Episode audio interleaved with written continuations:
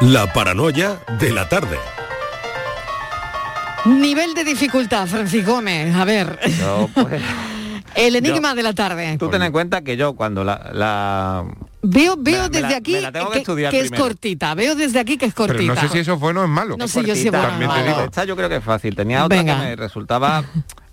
A ver, que me parecía fácil, pero luego cuando empecé a meterle yo el lápiz dije, "Uh, Uf, ah". complicado, Ponlo fácil, ¿no? ponlo fácil que, Venga, hemos que- comido, es que que hemos comido verdad. loro y se repite. Ponlo fácil. es que los loros somos repetidos muy seguidos. bueno, pues bueno, mira. vamos con ello. Vamos a- Estíbaliz, estás atenta, ¿no? Bueno, con papel y boli. Venga. Bueno, pues Abre casi- todos tus sentidos. Sí que hará falta Sí. papel y boli, ¿eh? Sí, que- pues venga, cojo yo el mío. Es cojo el 23 tuyo, venga. Es 23 Todo el mundo con papel y boli. Espérate, Francis. Dime, es dime. 23 de diciembre. Te La digo que Virgen, tengas la en Virgen cuenta está la con contracciones, Francis. Estamos, estamos ¿Eh? para salir, no para, para, materno. como que estuviéramos en, en épocas de selectividad. Eso, eso. claro. No, no, es que el otro que iba a poner era de selectividad y luego he dicho, no, mejor vamos a, no vamos a darle la prenoche buena a nadie, ¿no? Venga, venga, vamos con ello. Bueno, tenemos, estamos en una carrera de atletismo, hay Sí. cuatro corredores. Cuatro corredores, ¿vale? Carlos ha llegado inmediatamente detrás de Benjamín Sí. y Diego ha llegado en medio de Antonio y Carlos. ¿Cuál es el orden de llegada? Si os dais cuenta, la inicial... este es fácil, imaginaros el otro que iba a poner. En medio de Antonio y Carlos. O sea, Diego en bueno, medio de Antonio y Carlos. Las iniciales son me- A, B, C y D. A ¿vale? ver, son A ver. Carlos, Benjamín, Diego y Antonio. Exactamente. Exactamente, porque Carlos Vale. lo ha metido ahí otra vez como para despistar. No, Car- Pero es el mismo que dijo Eh, antes. Sí, pero ahí, ahí, atención. ¿Cuántos Exacto, Carlos exacto. Tú hay? ahí- Porque podía dos Carlos. Mira, ¿Cuántos en la Carlos una carrera de atletismo Hay un Carlos. con Un cuatro, Carlos cor- solo. Hay un cuatro Carlos. corredores, cuatro corredores. Cuatro. Carlos ha llegado inmediatamente detrás de Benjamín y Diego ha llegado en medio de Antonio y Carlos. ¿Cuál ha sido el orden de llegada? Oy, oy. Doy. Yo O sea, creo. ¿cuál ha sido el orden de llegada? Pero a ver si es relevante esta pregunta o no. A ver, ¿Estás preguntando quién ha llegado primero? ¡Ay, lo sé! No, el, el orden, ¿no? por Lo ejemplo, sé. pero pregunto el orden, el orden. Lo Pregunta sé. el orden. de los cuatro. ¿La pregunta es buena o no? Sí, sí, sí, sí, esta no tiene mucho truco, apenas... Ah, o sea que la pregunta es No, relevante. la pregunta es relevante. La pregunta es Por relevante. ejemplo, Yo creo que Antonio- Diego llamaba a Antonio A y a. Carlos y se han ido a por Benjamín de cerveza. Por ejemplo. Que por eso iban corriendo. O de champán o cava. Hombre, un Benjamín de Yo- cava es lo que Hombre, pega ahora. yo creo que Diego, que, un dato, que Diego y. Antonio, Me falta un dato. mm, Diego y Antonio Hay no. tema, ahí hay tema. Entre Diego y Antonio hay tema. Ay, ay, Me falta un dato. A ver qué ha pasado en el vestuario. Entre Diego y a ver qué ha Antonio hay- pasado en el hay- vestuario. Ahí hay tema. A ver qué ha pasado entre Diego y yo estoy Antonio. viendo unas un miraditas corriendo, ahí hay tema. Venga. A ver, Venga, lo repito, ¿vale? No, que me falta un dato. Ah, ¿qué pasa? Venga. ¿cuál? Entre Diego y Antonio, ¿en qué diferencia de tiempo llega el uno del otro? Uh, bueno. Pero tú que estás con el cronómetro Ya en la mano. cosa, ¿Eso esa- es relevante o no? Para nada, pero No. ya vamos O a sea, darle no es relevante. Vamos a darle literatura. Pero no es relevante. Para nada. No. El tiempo no es relevante, Martínez. Ah, que no es. Ah, no. Entonces, ¿cómo? Entonces, Pero en general, no, no solo en el juego, no solo en el juego, en No. general. Tal y como estamos, poco relevante el Poco, tiempo poco, ahora mismo. poco, sí, sí, sí, poco sí. relevante, poco. Bueno, Venga, si queréis lo repito para que no haya Venga, anotado. venga, favor. venga. En una carrera de atletismo hay cuatro corredores. Muy bien. Carlos ha llegado inmediatamente detrás de Benjamín y Diego ha llegado en medio de Antonio y Carlos. ¿Podría usted calcular el orden de llegada? Venga, es el enigma que tenemos hoy. Hemos arrancado la hora con esto, pero enseguida charlamos con Gervasio Sánchez. La tarde de Canal Sur Radio con Mariló Maldonado. Hay un sentido con el que no nacemos, que se educa, se aprende y se trabaja. No temas, el uso no lo gasta. Sentir que puedes cuando otros dudan de que puedas. Dejar de oír las dudas que hay ahí fuera y así escuchar lo que susurra tu alma. Y en la oscuridad ver solo luz, ver solo calma. Es la actitud la que nos hace capaces. Grupo Social 11. Feliz Navidad. En Navidad todos deseamos lo mejor para los nuestros. Desde 1953, la Logroñesa me ofrece el mejor mazapán. Un sabor único, artesano y tradicional. Pero como no solo de mazapán vive el hombre, ahora también tienen turrón blando y torta imperial. Mazapanes de Montoro la Logroñesa. La Navidad en su mesa. En Canal Sur Radio nos gusta la Navidad. Y por eso repasamos las canciones que nunca pasan de moda, las que sigues escuchando en estas fechas y las que viven en tus recuerdos. Son tus clásicos de Navidad. Y te los trae Charo Pérez. Este viernes, desde las 7 de la tarde, Clásicos de Navidad, Canal Sur Radio, la Navidad de Andalucía. La tarde de Canal Sur Radio con Mariló Maldonado.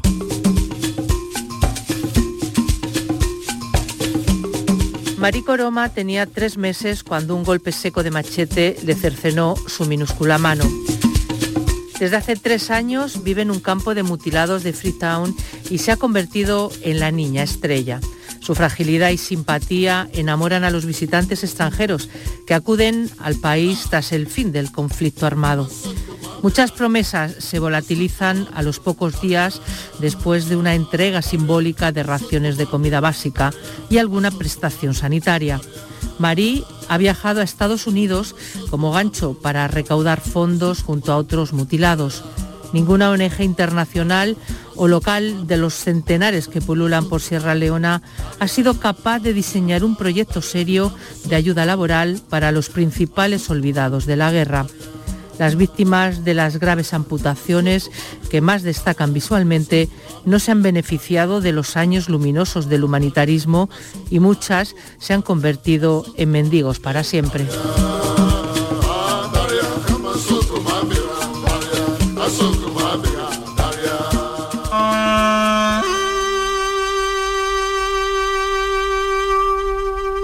Una niña deportada llora tras cruzar la frontera entre Kosovo y Albania. La deportación masiva de la población albano-kosovar, ordenada por Slobodan Milosevic tres días después de iniciarse los bombardeos de la OTAN sobre las fuerzas serbias en Kosovo, obliga a un millón de personas a refugiarse en Albania, Macedonia y otros países vecinos el dictador balcánico consigue que hasta los serbios moderados y los opositores a su gobierno cierren filas junto a su líder ante los bombardeos de los aliados europeos. Un personaje en el hada del gran escritor austriaco Thomas Bernhard afirma que muchas ideas se convierten en deformidades que luego no se pueden estirpar. Meses después, el regreso de los deportados obligará a la población serbo-kosovar a huir para siempre de su tierra, mientras Milosevic se mantendrá en su puesto hasta que en abril de 2001 sea entregado al Tribunal Penal Internacional. Nunca será juzgado al morir en extrañas circunstancias en su celda en marzo de 2006.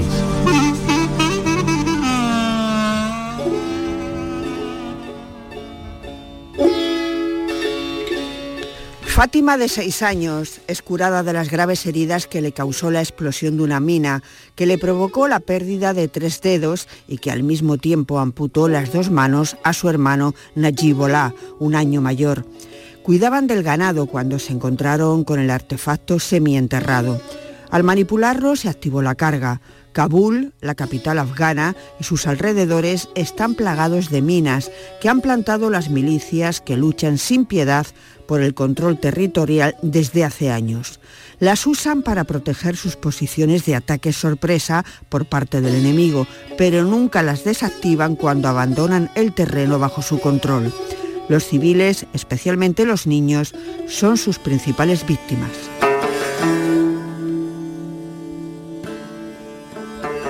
Son las fotografías descritas por mis compañeros, 90 fotografías que reivindican las historias de las víctimas civiles en las guerras y muestran que los conflictos armados no acaban cuando las guerras terminan, Vamos a charlar con el fotoperiodista, periodista cordobés Gervasio Sánchez, autor del libro Violencias, Mujeres y Guerras. Le tengo que agradecer que me haya mandado el libro, lo tengo aquí abierto y es, y es una maravilla. Gervasio lleva casi 40 años explicándole al mundo, explicándonos los conflictos armados, denunciando sus causas y mostrando como hace en este libro, las terribles consecuencias entre la población civil. Gervasio, bienvenido, gracias por acompañarnos. ¿Cómo estás? Hola, muy bien. ¿Y vosotros qué tal? Muy bien. Bueno, vamos a empezar a hablar de, este libro. Eh, yo decía que son 90 fotografías. ¿Has elegido las fotos eh, cómo? Bueno, pues eh, hace dos años y medio el Instituto Aragonés de la Mujer me propuso hacer una exposición fotográfica que en principio, después de un gran esfuerzo de síntesis, eh, las dejé en 40 fotografías. Esa exposición estuvo eh, llegando hasta hoy, incluso hoy mismo todavía está en una localidad aragonesa y justo el año pasado les, planteé la posibilidad de ampliar eh, esas 40 fotografías a unas 90 y publicar un libro que recogiese todas estas imágenes desde 1984 hasta la actualidad en 25 conflictos armados, dictaduras militares y graves crisis humanitarias, ¿no? Y bueno, y este es el, fin del trabajo. Al final, la verdad es que ha sido una selección muy dura de hacer porque han quedado fuera centenares de fotografías que mm. podían haber incluso entrado en, el, en, la, digamos, en la edición final. Pero bueno, yo creo que con estas 90 fotografías y con los textos eh, que he colocado en cada una de las imágenes eh, parecidos a los que ustedes han leído, yo creo que la gente se puede hacer una idea clara de lo que significa ser mujer en una guerra. Totalmente. Y bueno, tengo el libro abierto por una de las fotos que hemos seleccionado, que bueno, a mí me, llegan todas, la verdad, porque eh, es impresionante el trabajo, ¿no?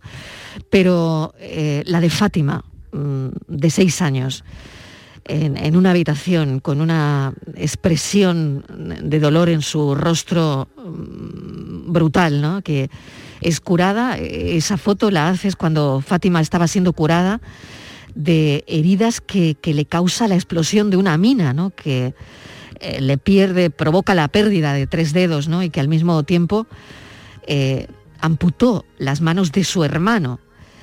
Eh, ellos estaban cuidando el ganado y a mí me, llama la atención su rostro, por supuesto, Gervasio, pero también la habitación, ¿no? La habitación es alucinante donde se ve una, una mesita absolutamente oxidada, ¿no? Donde, bueno, pues la habitación es lo que es, ¿no?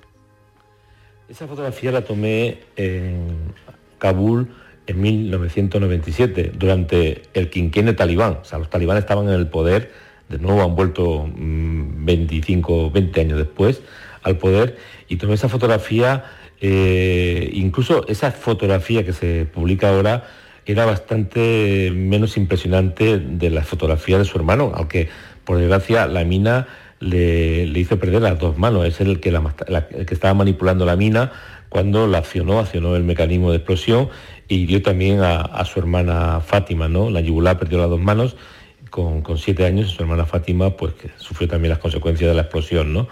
Eh, hoy día sigue siendo un problema gravísimo el problema de las minas en Afganistán. Eh, la Cruz Roja Internacional eh, que en aquellos tiempos solamente tenía un centro ortopédico en Kabul, hoy día tiene siete centros ortopédicos en todo el país y cada, cada año mm, miles y miles de personas se suman a un ejército de mutilados que realmente es uno de los más impresionantes que hay en el mundo. O sea, esto al mismo tiempo le, mm, sumas la situación afgana desde hace 42 años, que están en guerra, con guerras continuas, con una media de vida de 47 años, pues da una idea clara de lo que significa ser un afgano en, mm. estos momentos y en, mm. los últimos, los últimos años. Hay otra que hiciste, bueno, podríamos estar hablando toda la tarde. Eh, pero hay otra también que quería comentarte, la de una que hiciste también en Afganistán en mayo de 2011, porque esto nos lleva a hablar de los matrimonios forzados, ¿no? De una chica, Halima, de 19 años, que se intenta suicidar quemándose a lo con gasolina para protestar por la oposición de su familia a su divorcio, ¿no? Se casa a la fuerza con un hombre que la obliga a abandonar sus estudios. Fue un matrimonio, un trueque, ¿no? Eh, porque se casaron al mismo tiempo, explicas, dos hermanos, ¿no? Y claro, si una pareja se deshace, también hay que romper el acuerdo establecido con la otra. Total que al final ella termina eh, quemándose, ¿no? Y en el momento de que capturas la foto, hay un médico, imagino que es un médico porque tampoco, bueno, tiene un corrito de quirófano, pero va vestido con una camisa de cuadros, ¿no? Eh, curándole las heridas, ¿no? Y se le ve la cara al médico. A ella no se le ve la cara, a ella se le ven las heridas, ¿no? Y es una foto que simboliza mucho desde mi punto de vista, pues eso, ¿no? Que reflejas los matrimonios forzados, ¿no?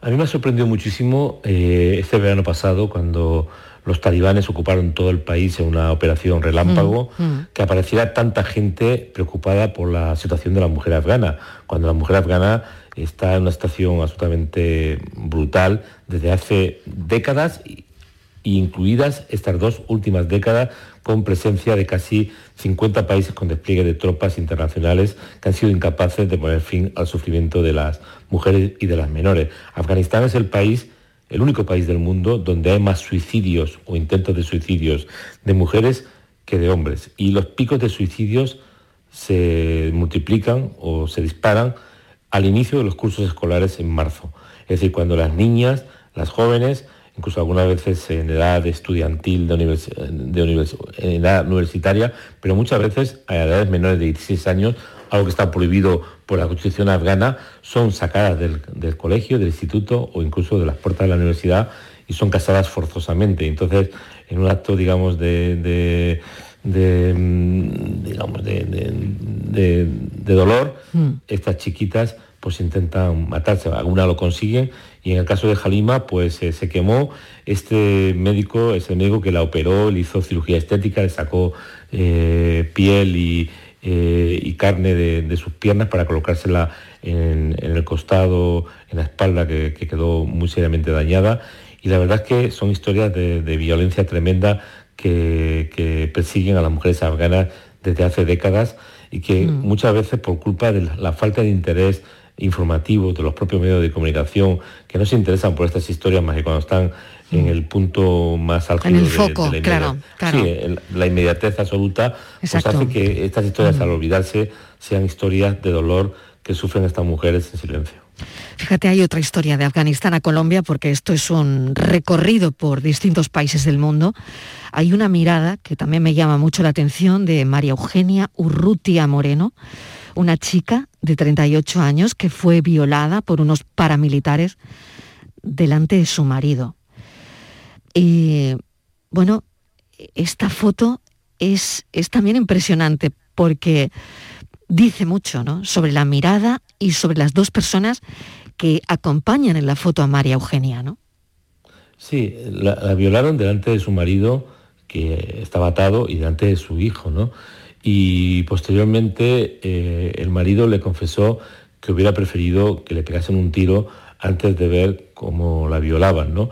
Y con el paso del tiempo el marido empezó a sentir odio por su mujer, eh, incluso más odio que, que por los mmm, responsables de la violación múltiple de, su mujer. Al final eh, se pelearon, la la echó de casa, ella organizó una, una una ONG para luchar contra las violaciones de los grupos armados, tanto regulares como irregulares, tanto soldados del ejército como guerrilleros, como paramilitares o como policías, y eh, eso le, supuso una persecución eh, hasta el punto de que las amenazas de muerte obligaron a la Comisión Internacional, eh, la Comisión Interamericana de Derechos Humanos, a dictar, mmm, digamos, normas de protección y ya va eh, a todas partes acompañada de dos policías mm. y con un chaleco antibalas. Y de hecho, la semana anterior a que yo la eh, fotografiase y que me contase su, su historia tan brutal de violaciones múltiples, estuvieron a punto de matarla. Tremendo, porque bueno, aparece en la foto efectivamente escoltada, ¿no? Con, por dos hombres con, y los tres con chaleco, ¿no? Vamos a hablar de ti, Gervasio. Vamos a hablar de ti porque me gustaría que, me contaras o que le contaras a los oyentes cómo, cómo llega a tu vida la fotografía y el periodismo, mmm, cómo te apasionas, ¿no? Yo he oído que cuando eras niño coleccionabas sellos y que esos sellos te llevaron a, saberte las capitales del mundo y que al final mmm, imaginabas que viajarías a esos países de tus sellos, ¿no? Bueno, la verdad es que mi vida ha sido muy intensa desde que era un niño. Yo nací en Córdoba, pero antes de cumplir los tres años eh, nos fuimos a Barcelona. Mi madre era de los Pedroches de Córdoba y mi padre de Córdoba Capital. Y bueno, y todavía recuerdo ese viaje, aunque parece increíble, no tenía todavía tres años. Cuando tuvimos que salir, mi padre ya nos esperaba en Barcelona con... Yo era el mayor de, los, de, de tres hermanos y con mis dos hermanos pequeños, mi hermana en brazos de mi madre, salir de Córdoba hasta Barcelona cuando no había AVE. Eso fue un viaje larguísimo, eh, tren nocturno y todavía lo tengo en, mi cabeza. Entonces, eh, la verdad es que luego vivimos unos años en Barcelona, después acabamos en Tarragona y bueno, un día un, compañero de, mi padre le dijo que le iba a entregar una colección de sellos para que me los regalase a mí, porque sabía que yo me gustaba mucho eh, saberme las capitales del mundo. Y bueno, y esos sellos me, hicieron em, pensar que algún día viajaría a los países de mis sellos, cuyas capitales yo me conocía casi antes de saberme las tablas de multiplicar y no sé por qué razón un día pensé que ser periodista sería el, mejor camino, ¿no? Y de hecho con 14 años ya decía que quería ser periodista para viajar y lo he conseguido. La verdad es que eh, el periodismo internacional me ha permitido viajar a, decenas de países con conflictos armados, pero también a otros países a los que voy simplemente porque me encanta viajar y porque quiero viajar hasta que me muera prácticamente. Es increíble, ¿no? la de conflictos, em, bueno, la de fotografías, la de implicación también, la implicación, ¿no? que también es, es importante o importantísima en, tu carrera, porque creo que eso traspasa, ¿no? Traspasa la imagen y cuando tenemos un libro como este, ¿no? Al final em, hay algo más que una foto detrás, ¿no? Estás contándonos una historia, Sí, yo de hecho cuando eh, le planteé a la directora general del Instituto Aragonés de la Mujer la importancia de publicar este libro y de incluso de, hacer una distribución por, institutos, por, las bibliotecas públicas, eh, le dije que lo importante de estos libros es que recuperas historias que están olvidadas, que en mi caso pasaron por mi vida en algunos casos las publiqué en reportajes hace ya años, porque de hecho hay imágenes desde mediados de los 80 hasta la actualidad, más de 35 años de, digamos, de trabajo en zonas de conflicto, pero que son historias que muchas veces quedan olvidadas porque no tienen más trascendencia que la de, la de un día en un periódico y poco más. En un libro, pues por suerte queda todo más recogido. Eh, si compras un libro lo puedes tener durante décadas, si está en una biblioteca lo puede consultar cualquier persona y creo que es importante eh, dejar a un lado a veces el ombliguismo en el que vivimos los, mm. ciudadanos, mirar demasiado mm. el ombligo y pensar solamente lo que nos pasa y a veces empatizar con las historias brutales que ocurren eh, a pocos kilómetros de donde nosotros vivimos o a muchos kilómetros de donde nosotros vivimos por desgracia, a personas que han tenido la mala suerte de encontrarse con la guerra y la violencia desde muchas veces la, niñez. ¿no? Y creo que esto es importante para mm, plantear también el ejercicio del periodismo de una manera distinta a la que hacemos eh, en los últimos tiempos. No estamos demasiado preocupados por lo que pasa alrededor de nuestra casa, eh, en el lateral de, nuestra plaza y a veces mm, no da la importancia a cosas que pasan más allá de, estas fronteras en las que vivimos, sobre todo los europeos, mm, es un error de cálculo, porque todos los conflictos armados que se producen hoy día en el mundo acaban provocando una ola de refugiados que buscan un mejor mundo, y un mejor mundo es el mundo en que vivimos nosotros. ¿Recuerdas tu primer conflicto o los primeros y cómo llegaste hasta allí? Eh, y si pensabas, pensabas en algún momento o te preguntabas, ¿qué hago yo aquí? Mira, cuando yo era joven, era, eh, incluso estudiaba en el instituto, empecé a trabajar de camarero en un restaurante en la ciudad de Tarragona, que donde vivía, con 15 años, ¿no? Y con mis compañeros de, trabajo ideamos eh, con 20 años, porque yo trabajé muchos años de camarero durante los estudios universitarios, de hecho me pagué los estudios universitarios trabajando de camarero, ideamos un viaje a Turquía y a Grecia en 1980 cuando lo teníamos ya organizado, se produjo un golpe de Estado en Turquía, un golpe de Estado bastante violento, y mis amigos querían suspender el viaje y yo dije, yo pensé, no, no, ahora es cuando hay que ir, ¿no? cuando están pasando cosas, ¿no? Y les engañé y les dije que había hablado con la embajada turca y que no pasaba absolutamente nada. Llegamos a Estambul eh, de noche con toque de queda, estado de sitio, con carros de combate en todas las esquinas, mm. soldados que se montaban en los autobuses, que se desplazaban con salvoconductos por la capital, por la, por la gran ciudad de turca, Estambul, ¿no? Y que pedían con sus caras pintadas de negro los, los pasaportes a los, a los viajeros bueno, y, me- y escuchábamos incluso disparos disparos en la noche, ¿no? Y mis amigos me miraban y me decían, pero tú decías que esto era muy tranquilo. Y yo pensaba, no, no, es que yo quería venir ahora que estaba todo bastante, bastante Claro. liado. O sea, que empecé siendo bastante masoquista en la manera de plantear mi- mis viajes a, a lugares conflictivos. Es decir, que ese te costó dinero. ¿Te han costado muchos viajes eh, dinero? Mira, cuando yo acabé periodismo en el 84 era muy fácil conseguir trabajo como periodista. De hecho, tengo compañeros que dejaron de estudiar porque tenían trabajo fijo. Hoy día esto es casi imposible. Pero Ujú. estamos hablando de, de un momento en el que había un boom de los medios eh, televisivos, las televisiones autonómicas, las televisiones privadas, los medios privados, los medios que nacieron después de la muerte del dictador. Todo esto era un boom y además en aquellos momentos solamente había dos facultades públicas en España, una en Madrid y otra en Barcelona, la Autónoma, Exacto. donde yo estudié y donde venían incluso compañeros de Sevilla, de Córdoba, de Granada a estudiar periodismo, ¿no? Con lo cual era bastante fácil conseguir trabajo, pero yo no quería eh, irme a una redacción y sentarme en un asiento y esperar allí mi turno, ¿no?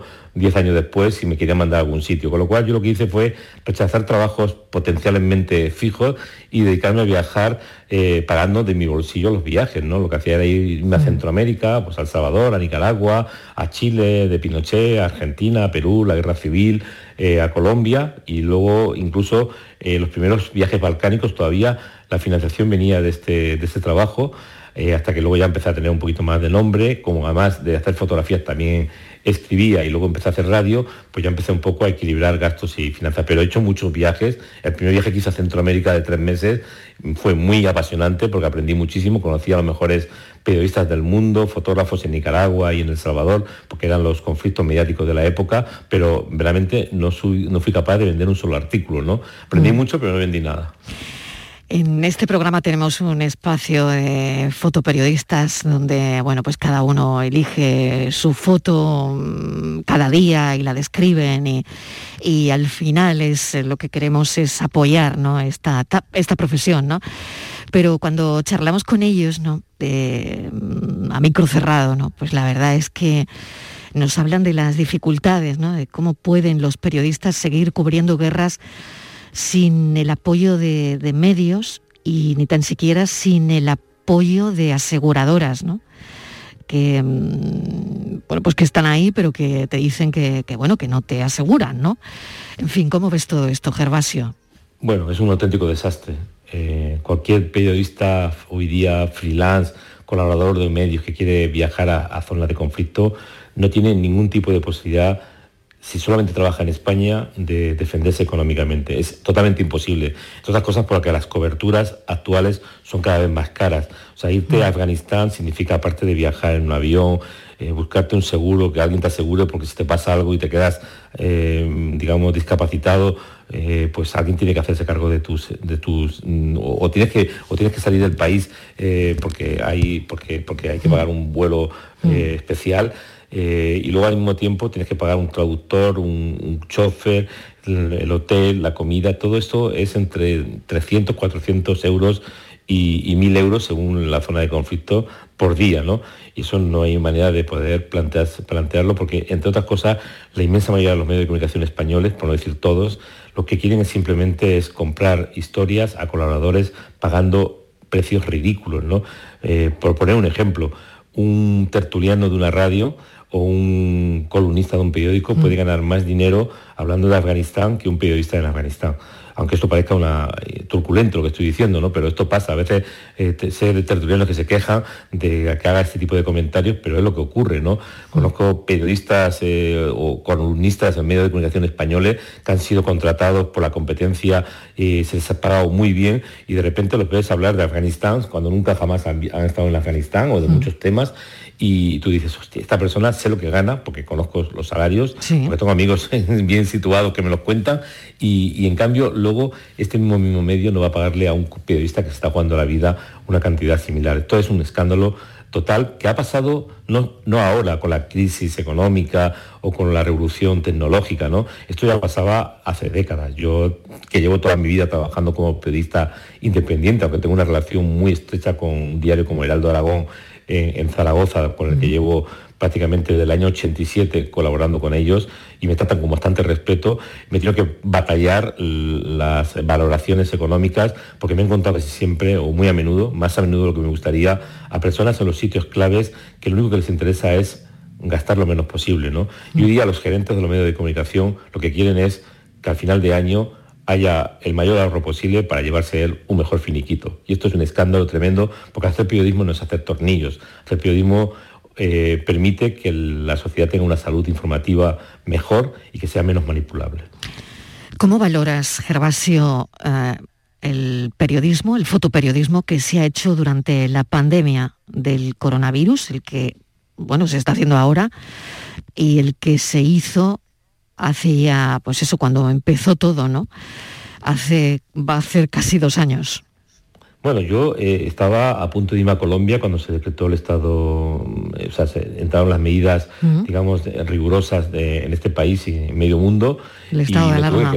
El estado de alarma, justamente, y, y suspendí una agenda de viajes que tenía tanto el 2020 como el 2021 y al principio me lo tomé con un poquito de calma, pensé que, bueno, después de tantos años viajando sin parar de un lado para otro, estaría bien descansar un poco, pero pronto llamé a Heraldo Aragón, le dije al director que quería salir a trabajar y lo primero que pedí fue, necesitamos permisos para entrar en las residencias, en las UBIs y en los sanatorios.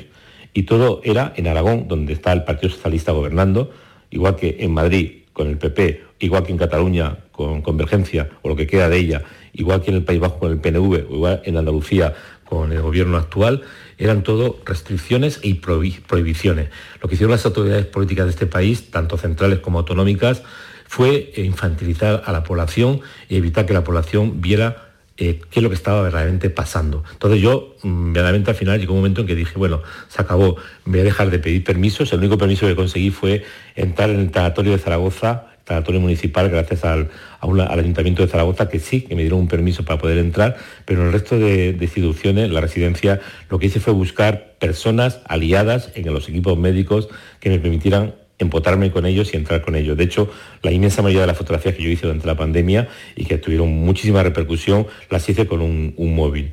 Al final, un amigo mío, Ricardo García Vilanova, que es un grandísimo periodista de conflicto y que fue secuestrado seis, años por el Estado, seis meses por el Estado Islámico en Siria hace unos años, decidimos preparar un libro, se llama Pandemia, mm. que lo hemos publicado con la editorial Blume, el trabajo de 26 fotógrafos, 13 mujeres y 13 hombres, 13 latinoamericanos y 13 españoles, unas 310 fotografías en las que solamente hay un muerto descubierto. Es decir, eh, con permiso de la familia. Nosotros no queríamos mostrar a ancianos moribundos, queríamos que se viese claramente el impacto real de la tragedia.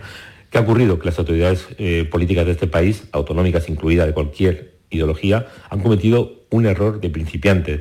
Han dado tan poca información al ciudadano medio que muchos ciudadanos medios negacionistas o que se han tomado muy poco en serio las, eh, con responsabilidad las limitaciones impuestas por la COVID, seguramente se hubieran visto un 10% de lo que yo he visto en las, en las residencias, como la gente moría en, pocas horas y cuando en una residencia de repente entraba el virus y en pocas horas mataba a un montón de gente, seguramente se hubieran tomado las cosas mucho más en serio.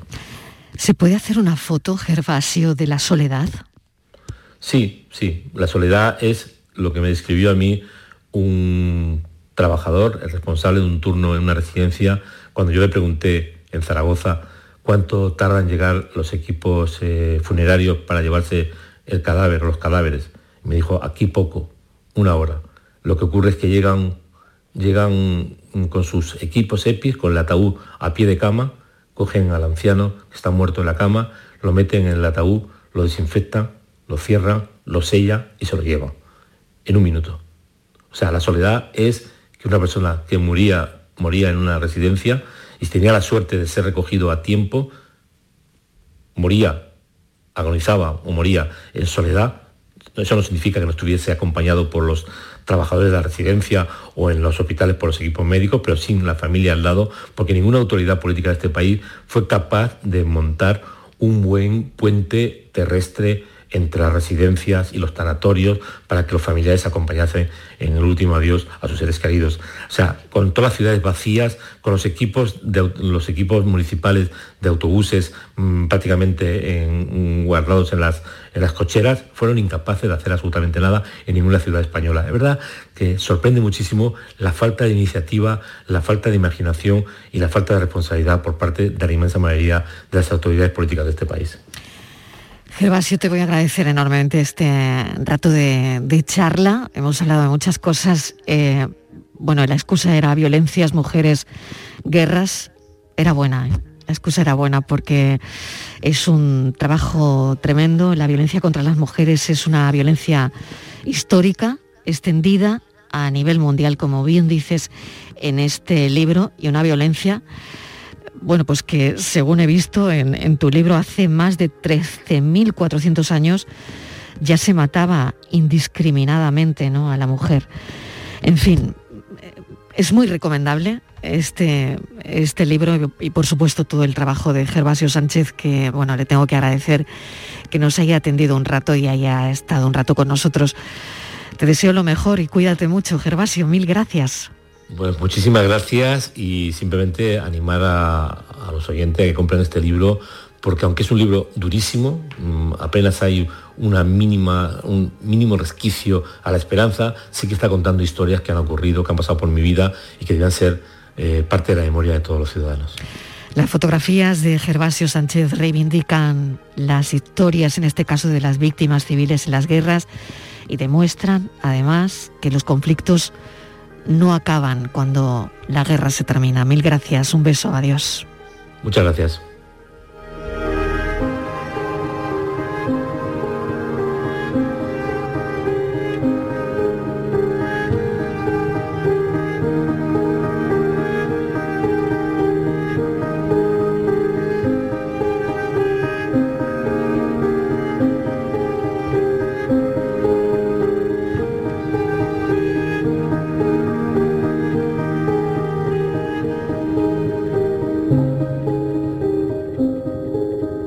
La tarde de Canal Sur Radio con Mariló Maldonado. También en nuestra app y en canalsur.es.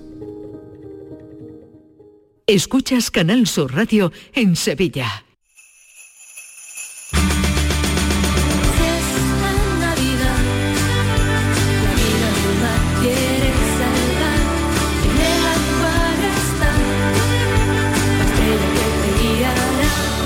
Esta Navidad tiene una nueva estrella.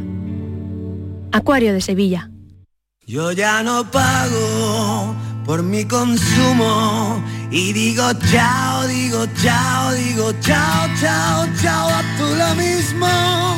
Vente conmigo, nuestro petróleo es el sol. Dile chao. Bienvenido al autoconsumo. Dimarsa.es Una Navidad nivel lago es que Papá Noel y los Reyes Magos tengan un poblado a orillas de nuestro lago. Eso sí, si quieres llegar a ellos y descubrir el secreto de la Navidad, tendrás que completar tu pasaporte de experto navideño disfrutando en familia de multitud de experiencias. Ven a Lago del 3 de diciembre al 5 de enero y recuerda traer un juguete en buen estado en beneficio de Madre Coraje. Más info en lago.es. Sevillalandia, el parque navideño de ocio familiar vuelve a Sevilla. Compra tu entrada en sevillalandia.com y disfruta de todas las atracciones, espectáculos y actividades totalmente gratis. Ven a conocer a Cangurín en Sevillalandia. Estamos en Fimes, Palacio de Exposiciones y Congresos de Sevilla, del 18 de diciembre hasta el 4 de enero. Infórmate en sevillalandia.com. Volvamos a vivir la ilusión de la Navidad en Sevillalandia. Mamá, eh, hemos pensado en pasar Nochevieja en casa de mis suegros y Año Nuevo aquí contigo. ¿Te importa? ¿A mí? ¿A la madre que te trajo al mundo? ¿A mí qué me va a importar? El 1 de enero os espero en casa. Anda, toma tu cupón extra de Navidad de la 11. En Navidad, qué bello es repartir. Cupón extra de Navidad de la 11. El 1 de enero, 75 premios de 400.000 euros y más de 910.000 cupones premiados. Compra ya tu cupón. 11. Juega responsablemente y solo si eres mayor de edad. Con Social Energy, di no a la subida de la luz y ahorra hasta un 70% en tu factura con nuestras soluciones fotovoltaicas. Además, llévate un termo eléctrico con tu instalación. Aprovecha las subvenciones de Andalucía y pide cita al 955 44 11 11 o en socialenergy.es. Solo primeras marcas y hasta 25 años de garantía. La revolución solar es Social Energy. Hay un lugar donde los sentidos se despiertan. Donde todo es como antes. Donde las horas pasan sin darnos cuenta. Brindemos por lo nuestro. Porque hay que perderse para encontrarse. Si podemos desearlo, podemos vivirlo. ¿Y si nos regalamos Úbeda y Baeza? Dos ciudades, un destino. Queridos oyentes, en estos días de Navidad no podía faltar a nuestra cita de las 10 de la noche. Con el ánimo de siempre, buenas viandas, a disfrutar de la familia, de los amigos y con mucho humor. Porque siempre hay que ver el lado amable de la vida. Y de eso, ya sabe, me encargo yo con Charo Pérez. El programa del Yoyo. También esta Navidad. Te espero a las 10 de la noche. Canal Sur Radio. La Navidad de Andalucía.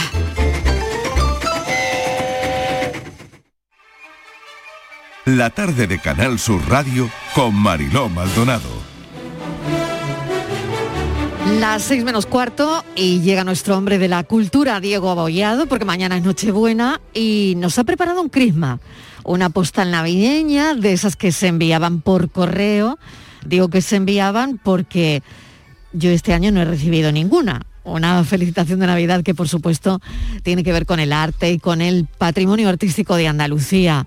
Diego Abollado, ¿qué tal? ¿Tú ¿Cómo has recibido estamos, alguna? Yo ¿Tú no he recibido ninguna, ni recibo, Ninguna ni- tampoco, ni ¿no? recibo, ni, me- ni- ni- ni envío tampoco. Nada. Yo ¿Algún creo que- banco? yo Yo, creo que algún banco banco, todavía, manda, ¿no? manda alguna, ¿no? Ya debe ser un banco, yo creo que debe ser el Banco Español de Crédito, yo creo que debe ser. ser. O el Banco A mí Panamericano de hace años, hace años me llegaba una del banco, la verdad. Sí, es verdad, es verdad. Esa, esa llegaba, la de los bancos, ¿no? Sí, Pero es cierto bueno. que, bueno, también llegan ahora por mail, ¿no? Y, y por WhatsApp también, Sí, ¿no? sí, Pero es claro, cierto que son diferentes Son diferentes, es- además, es diferente el lenguaje, ¿no? Diferente, diferente manera también de, de- de enviar, ¿no? La otra pues tenía todo ese rito de abrir, de, Claro. de cerrar, abrir el sobre, ¿no? Claro. Tú sabes que ahí han cambiado también mucho, ¿no? De, de la felicitación Mm. más han- ahora han cambiado tremendas, ¿no? Eh, ya vemos las casas reales que siempre ponen fotografías de ellos mismos últimamente, en los últimos años, incluida la Casa Real Nuestra. Eh, los oficiales, me gusta mucho por cierto el crisma o la felicitación de la Junta de Andalucía con, con- Sí. con ese cuadro de Becker, del, bueno, de Becker, de Valeriano Becker, de su hermano, que estamos, celebramos este año el 150 aniversario de su muerte, mm, el cuadro de Valeriano Becker con de Becker, de Gustavo Adolfo Becker con, con una mascarilla, ¿no? Hombre, claro, muy nuestra, ¿no? Eh, muy nuestro, muy nuestro, sí, Sí. muy- y muy, y muy de nuestros tiempos también. Y muy de nuestros de tiempos. Al nuestros final, tiempos, fíjate, ¿no? sí, sí. Fíjate cómo al final, bueno, pues hay que... Pero, eh, pero es verdad que, lo, que, que fíjate que yo es una de las cosas que sí echo de menos de, lo- de esos crismas antiguos de que llegaban, llegaban a casa cuando eran pequeños. Yo me acuerdo que muchos de ellos tenían, tenían motivos, motivos de cuadros, motivos de natividades de, de- de cuadros de, de distintos museos, ¿no? Y yo recuerdo ya de pequeño y veía aquello y me, y me encantaba. Yo recuerdo una tía que tenía que mandaba siempre, una tía abuela, que Sí. mandaba siempre una felicitación mm, que era la misma siempre todos los años, la adoración, la adoración de los pastores del Greco, ¿no? Que es un cuadro que está en el Museo del Prado. Y yo recuerdo que flipaba, ya flipaba con aquello porque mm, se veía, ¿no? Tú veías, ponías todos los crismas juntos, todas las, como te digo, muchos eran iconografías de cuadros antiguos, y veías este, este del Greco y decías tú, aquí qué pasa, ¿no? ¿Qué, Sí, qué sí, arte, claro, ¿no? claro, claro, alucinante, ¿no? Claro, claro, Alucinante. claro, claro. Claro, eh, eso es una manera también de, mm, no sé, de ma- mandar arte eh, en una felicitación de Navidad, ¿no? Totalmente, y además, mm, además es un tema que, que en los museos están llenos de, de- de navidades, ¿no? O de natividades, o de adoración de los pastores, o de adoración de los, de los magos. Fíjate que el otro día estaba lloviendo en, en el Prado y, y- y ojeando, y puede haber al- alrededor de más de 100 obras en, en- en el museo de ciento y algo de obras que tengan que ver con la Navidad, en que, que- que de alguna manera reflejan un capítulo de, de la iconografía, de la iconografía navideña. ¿no? y, y claro, y además es que no se resistió ninguno, ¿eh? todos los grandes, todos los grandes pintores terminaron de alguna manera tocando el tema de la Navidad en alguno de sus aspectos, ¿no? O de, su- de sus representaciones iconográficas. Y, ahí están todos, desde Velázquez hasta Murillo, cada uno con su estilo, con su forma, además, que es lo que lo bonito, ¿no? Que cada uno, pues, esa, esa Navidad, esa adoración de los pastores de Murillo, por ejemplo, con esa simpleza, esa, esa humildad, esos colores tan, tan, tan, parece una, una escena costumbrista más que, y sin embargo, pues te vas a Tiziano, te vas a, a Rubens y te ves esos, esos, colores, esos colores tremendos, los Reyes Magos con esas vestimentas lujosas, ¿no? Las luces tan diferentes. Y, es muy bonito, ¿no? Porque es verdad que, mm, que, se podría hacer, se podría hacer una, especie de, de, gran exposición, de gran exposición de cuadros de arte en Navidad, ¿no? Totalmente, fíjate qué curioso, ¿no? Qué buena idea, ¿no? Porque hay, hay mucha Navidad en los museos, en el arte, ¿no? Muchísima. Claro. Y es verdad que, fíjate, y te hablaba del Prado concretamente, porque es uno de los, de los museos con, una con, mucha iconografía de Navidad, ¿no? Fíjate que a lo mejor, pues fíjate, a lo mejor se lo teníamos que haber contado a, un, el comisario del, Prado para haber celebrado uno del el fin, el fin del año Prado con una con una, gran exposición de eh, claro, exposición de tema navideño, claro, claro, claro, claro, totalmente. Bueno, ¿y con qué obra del patrimonio artístico de Andalucía eh, nos podríamos felicitar todos la Navidad? A ver. Pues mire, yo he estado dándole vueltas y hay una que a mí piensa, me piensa, piensa, dándole vueltas porque tenemos buenas natividades también en, nuestros museos, ¿no? pero hay, a mí hay una que, me parece preciosa, parece que es como una, te quedas como pasmado viéndola, ¿no? Es una tabla, una tabla flamenca, eh, está en la Capilla Real de Granada. Eh, no es muy grande, es pequeña. porque es pequeña? Porque era uno de los cuadros de devoción, uno de los cuadros de la colección particular de Isabel la Católica. Y como tú sabes que Isabel la Católica se pasó la mayor parte de su vida a caballo, porque iba errante por la corte itinerante que se llamaba, se pasó gran parte de su vida a caballo, todos sus enseres tenían que ser portátiles de alguna manera, ¿no? Entonces no. Entonces es un cuadro pequeño ha sido atribuido a Roger van der Weyden, que es uno de los grandísimos pintores flamencos que existen. Ahora parece ser que no, que puede ser una copia de van der Weyden.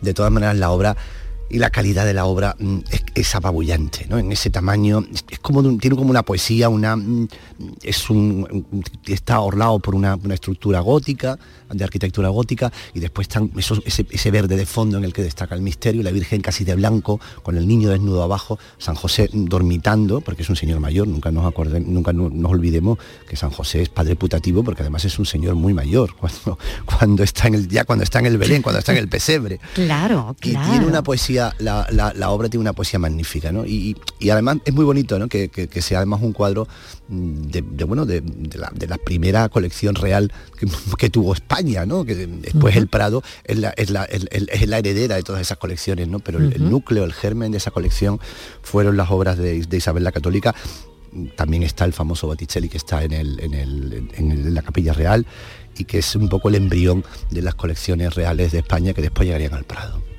Oye, y estamos escuchando un crisma a todo esto, También, claro, estamos escuchando... Mira, escucha, escucha. Qué maravilla, ¿eh?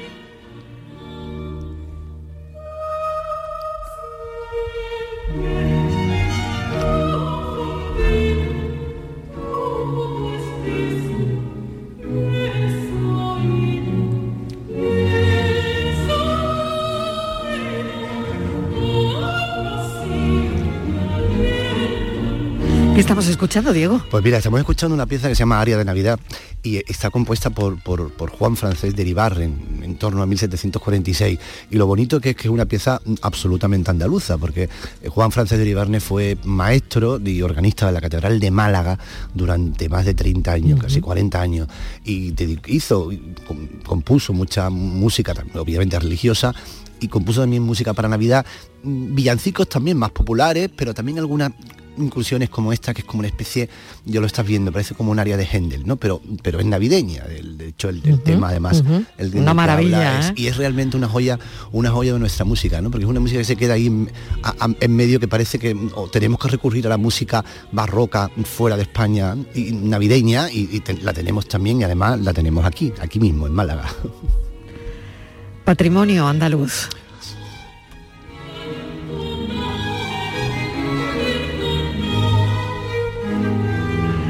Fíjate hoy que hemos estado hablando de, villancicos, además en el programa, Diego, ¿no? Claro. Y que, y que bueno, esto mm, bueno, eh, eh, no, es un sé si es un villancico, o no. Es un villancico, claro, es un villancico, eh, es un villancico, no es un villancico de una tradición popular, es un villancico de una tradición de la, de la música barroca. Pero lo es, también, además, ¿no? Está, además está, en español, y la letra además creo que, dice, creo que se titula, no recuerdo ahora mismo el nombre, qué hermoso eres, que hace frío o algo así, que te refieres directamente al niño. Al niño, claro, claro. Pues qué maravilla.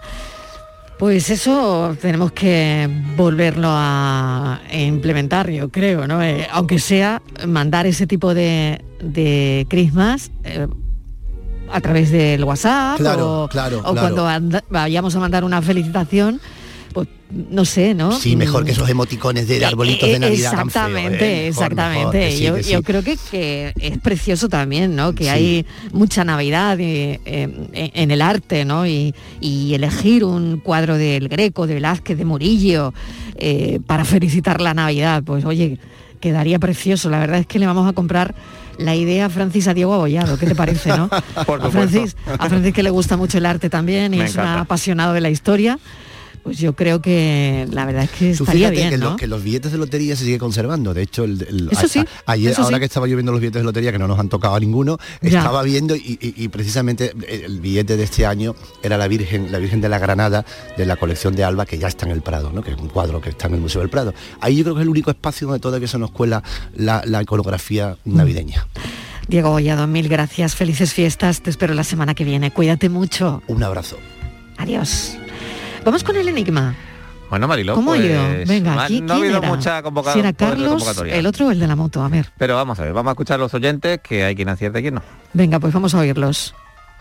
Facilísimo, lo tengo, vamos. Primero ha llegado el loro y su colega el otro loro. Y luego Carlos y Diego, ¿sabes? Que corrían poco los loros, los pobrecicos míos. Te hace un lío. Cafelito, besos y felices fiestas. E igualmente el enunciado, vamos a... mí, si tengo un poquito de clarividencia, pues creo que llegó en tercer lugar. Carlos. El loro. Carlos. Ah, Tampoco. tampoco. Pero eh, hago la pregunta de nuevo. En una carrera de atletismo hay cuatro corredores. Carlos ha llegado inmediatamente detrás de Benjamín y Diego ha llegado en medio de Antonio y Carlos. ¿Cuál es el orden de llegada? Isabel desde Sevilla nos manda un mensaje de texto que dice, el orden es Benjamín, Carlos, Diego y Antonio. Ella ha acertado. ¿Y por qué? Aquí la pequeña trampa está en que Diego ha llegado en medio de Antonio y Carlos. Si dijera Diego ha llegado en medio de Carlos y Antonio, ya casi tenemos el orden. Benjamín, Carlos, Diego y Antonio. Gracias, Francis Gómez. Hasta mañana. Hasta mañana. Pensamos.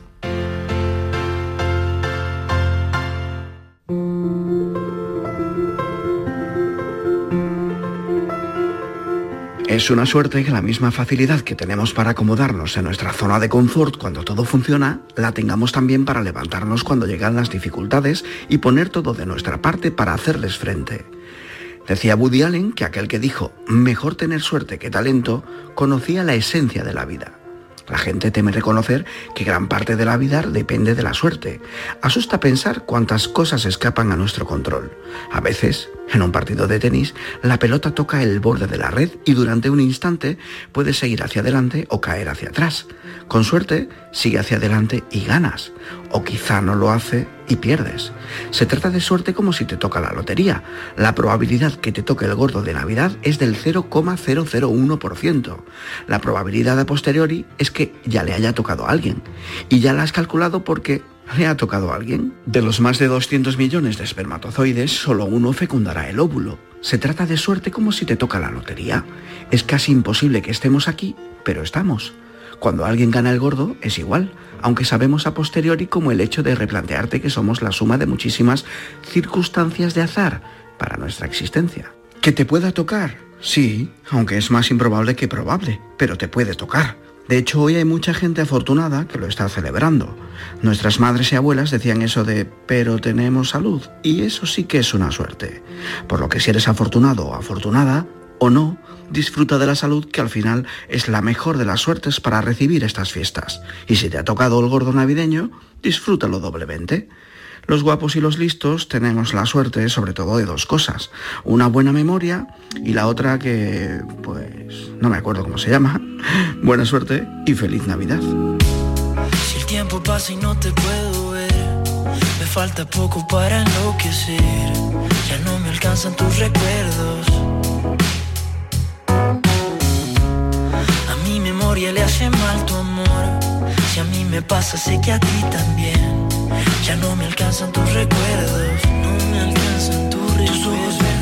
No. No nos tocó ayer, si ustedes siguen ahí y yo aquí, es que no nos tocó.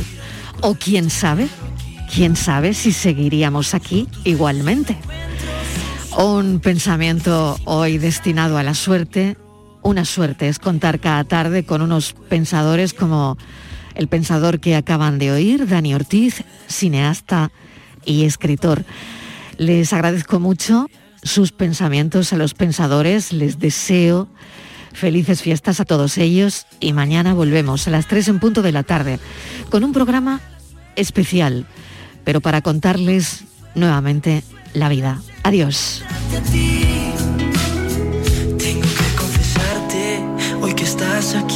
No te has ido y ya empiezo a extrañarte. Quiero que pase lento el tiempo entre tú y yo. Muy lento el tiempo entre tú y yo. Y aunque de ratos pueda ver en mi guitarra tu cintura, y aunque pueda ver tus fotos, sé que no están a tu altura. No hay ninguna cura, la locura de perderte. Tus ojos verdes no conservan su color y en mi cabeza nunca suena recuerdos, te quiero aquí. Busco tus besos y no encuentro su sabor. Pienso en tu risa y sin pensar caigo en mi error. Ya no quiero acudir a recuerdos, te quiero